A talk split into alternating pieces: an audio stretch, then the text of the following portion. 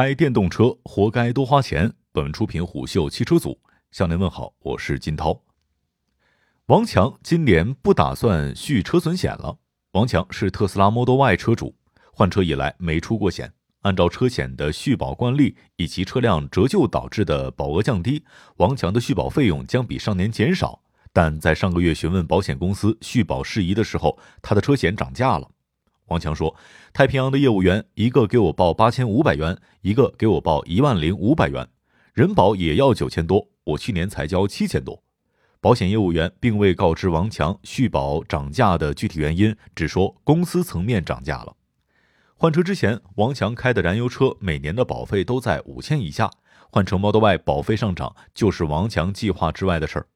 这次续保涨价之后，王强果断放弃了车损险。只买了保额两百万的三者险和保额六十万的座位险，他对自己的车技有信心，少买车损险省下的几千块钱，他打算去做保养。二零二零年车险改革之后，多数车主的保费都降低了。据平安保险专员李正透露，原来价格在十到三十万的主力车型，车险便宜了约百分之三十；主力车型下降的保费加到了新能源车、BBA 等豪华车、小众车型和进口车上。与王强遭遇的续保涨价相比，新能源车主张博的遭遇更糟心。今年六月，张博的车出现了故障，原本他以为只是电池组件需要更换，但到汽车厂商维修站之后才发现，整辆车的电池组都需要更换。让他感到意外的是，保险公司以情况不符合出险条款为由，拒绝赔付更换电池的费用。从实际条款来看，张博确实只能吃闷亏。一位汽车行业观察人士对虎嗅表示，长久以来，新能源汽车缺乏专属保险，一直沿用燃油车的传统保险，而传统车型又没有将三电系统纳入理赔范围，所以这一直是新能源车主保险需求的一个缺口。续保涨价，保费比燃油车高，部分关键的零部件不在理赔范围等因素，是王强这类新能源车对于车型的痛点之一。为什么新能源车险的价格比燃油车高？是因为新能源车主车技没有燃油车主的好，经常剐蹭吗？对于这个问题，李正做出了肯定的回答：是的，我接触的新能源车主有很多都是第一次买车，都是年轻人开车冲，所以出事的概率要高一些。新能源汽车赔付率高这一点，保险公司的大佬也曾聊过。人保集团副总裁余泽曾经公开表示。新能源车的赔付率及出险频次均高于传统燃油车。余则将新能源车赔付率高的原因总结为以下两点：第一，新能源车与燃油车的驾驶方式存在区别，导致部分车主的驾驶成熟度不高；第二，部分新能源汽车企业处于发展的初期阶段，产品性能不稳定。虽然余则的语言比较委婉，但也表明了部分的保险公司对新能源车险的看法。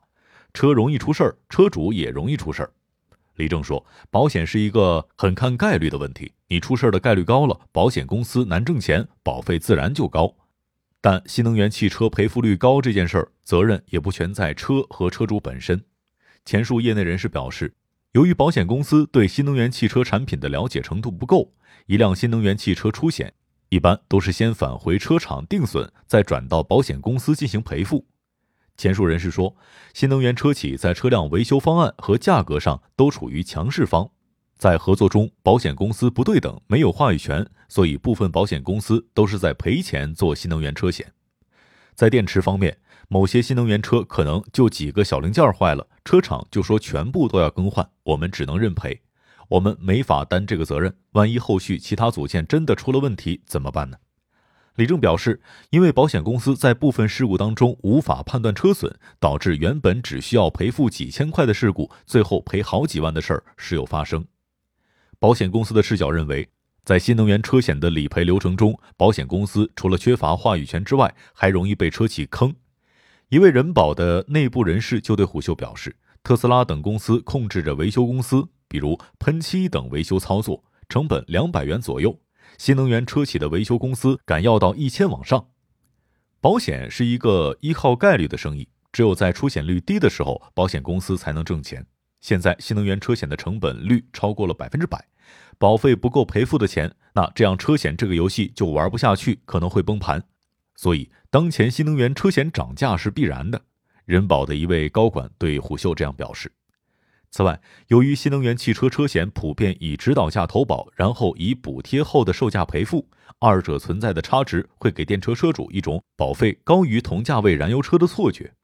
而叠加车险改革以及新能源车险业务亏损，最终导致了王强在续保时保费增加。二零二零年下半年开始的车险改革，主要目的是为了让利车主，提高赔付率并降低保费，但据李正观察。车险费率降低的险种主要为三者险这类赔付率较低的保险。李正透露，在车险改革之前，由于车险基准保费价格过高，保险公司自身的个性化调节保费的机制没有发挥作用，这导致部分高风险客户在改革之前没有交够该交的保费，占了保险公司和低风险客户的便宜。这种机制降低了王强这类出险率较低的车主的车险体验。明明没出险。但因为与自己处于同一定价区间的车主出险率高，所以要跟着一块儿买单。但在车险改革之后，保险公司对保费计算的系数做出调整，让基准保费向赔付率看齐，进一步让车险的保费定价精细化，低风险的客户给低价，高风险的客户开高价。但在王强看来，其所遇到的车损险保费增加的一大原因是，保险公司将其他险种的赔付责任加到了车损险中。捆绑销售，间接导致其车损险价格上涨。对于这一点，李正没有做出评价。除了贵，新能源车险也无法完全满足车主的投保需求。张博的事情就是一个例子，因为车险没有将三电系统等零部件纳入赔付范围，张博最后只得自掏腰包更换电池了。据前述人士的观察，由于保险公司对新能源汽车的数据积累不足。尤其是对动力电池所带来的风险评估能力不足，所以大部分的保险公司均未针对新能源汽车推出独特的险种。而除电池带来的风险外，新能源汽车的智能系统所带来的驾驶风险，目前也是车险的空白地带。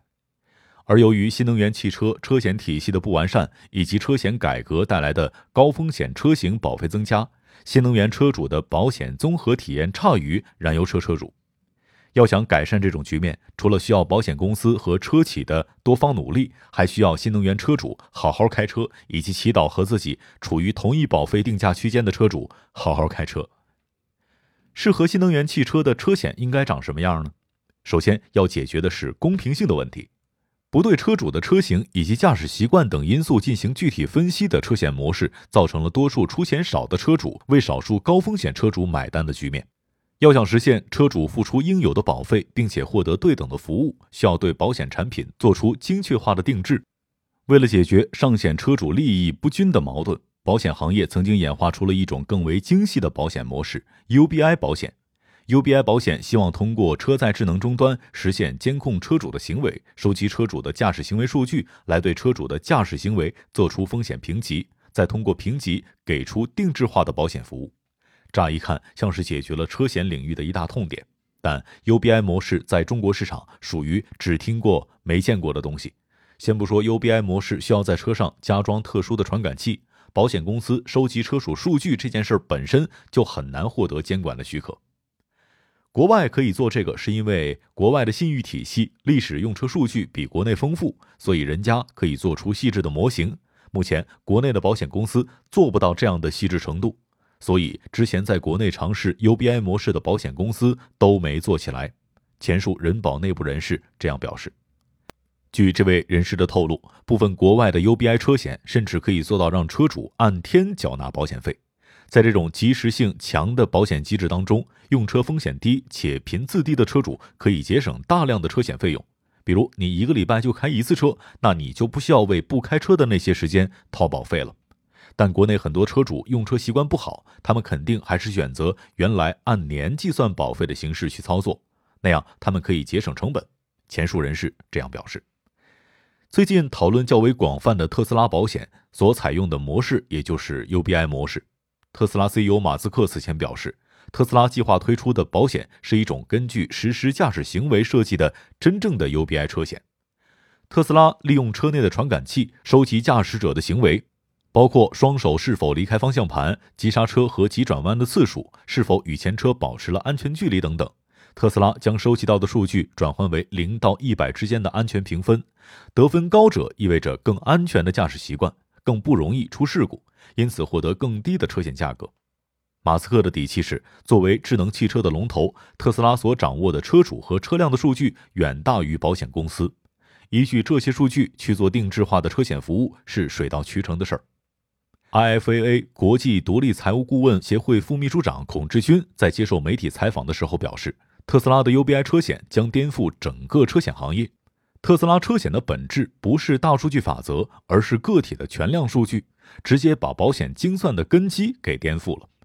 特斯拉给出的方案或许已经十分接近新能源车险的终极解决方案。但中国车主何时能够享受到这样的服务尚未可知。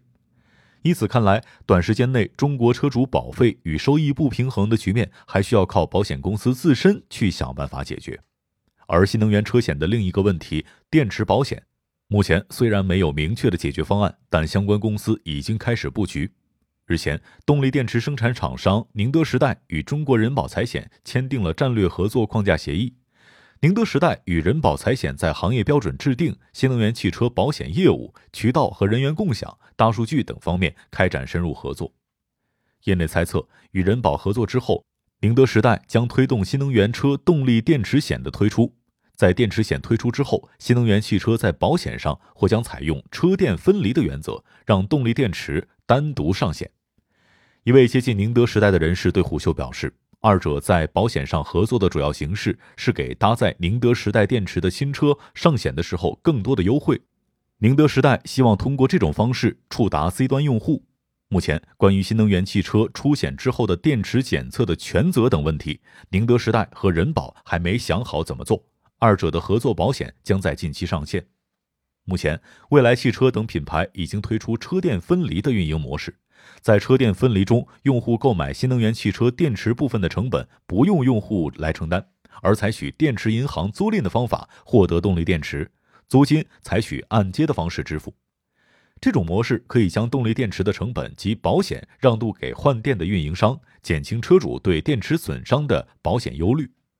另外，车电分离模式需要在每次车辆换电时对电池的损耗做出评估，重新估价，而其中产生的运营成本最终还是要用户承担的。这意味着，像张博这样的电池出问题的新能源车主，短时间内只能自认倒霉。那么，新能源汽车专属保险何时能来呢？真正适合新能源汽车的保险模式仍需等待，但新能源汽车的专属保险已在眼前。今年八月，中保协发布了《中国保险行业协会新能源汽车商业保险专属条款》。该征求意见稿对新能源车险的改革提供了诸多的指导意见。在该意见稿当中，最重要的一点是，其将新能源汽车的三电系统纳入投保范围，并明确车辆在行驶、停放、充电等环节中出现事故也在赔付范围。这意味着，在投保新的新能源车险之后，新能源车主所存在的自燃等安全隐患也将得到保险保障。除了自燃，征求意见稿当中也表示，或将推出智能辅助驾驶软件损失补偿险等针对智能汽车的特设附加险。这意味着，如果车主在车辆自动驾驶时发生了事故，不光可以找车企索要赔偿，也可以找保险公司。该征求意见稿当中的新能源汽车专属车险，较现在的车险大幅提升了新能源车主的体验，但附带了一个坏消息：征求意见稿对新能源汽车的折旧系数也做出了指示。在折旧金额上，征求意见稿指出，新能源汽车的折旧按月计算，不足一个月的部分不计折旧，最高折旧金额不超过投保时被保险新能源汽车新车购置价的百分之八十，福祸相依。在新能源专属车险推出之后，新能源车主的权益将会得到更为全面的保障。但在保险的游戏中，更多的保障等于更多的保费。前述人士还表示，新能源汽车的属性决定了它是一个高风险产品，制度只能够完善车主的权益，而保费的高低则需要市场去决定。当本文作者将新能源车险或将上涨一事告知一位新能源车主之后，该车主打趣道。算上折旧和保费上涨之后，那些觉得新能源汽车用车更省的车主，现在看起来像小丑。商业洞听是虎嗅推出的一档音频节目，精选虎嗅耐听的文章，分享有洞见的商业故事。我是金涛，下期见。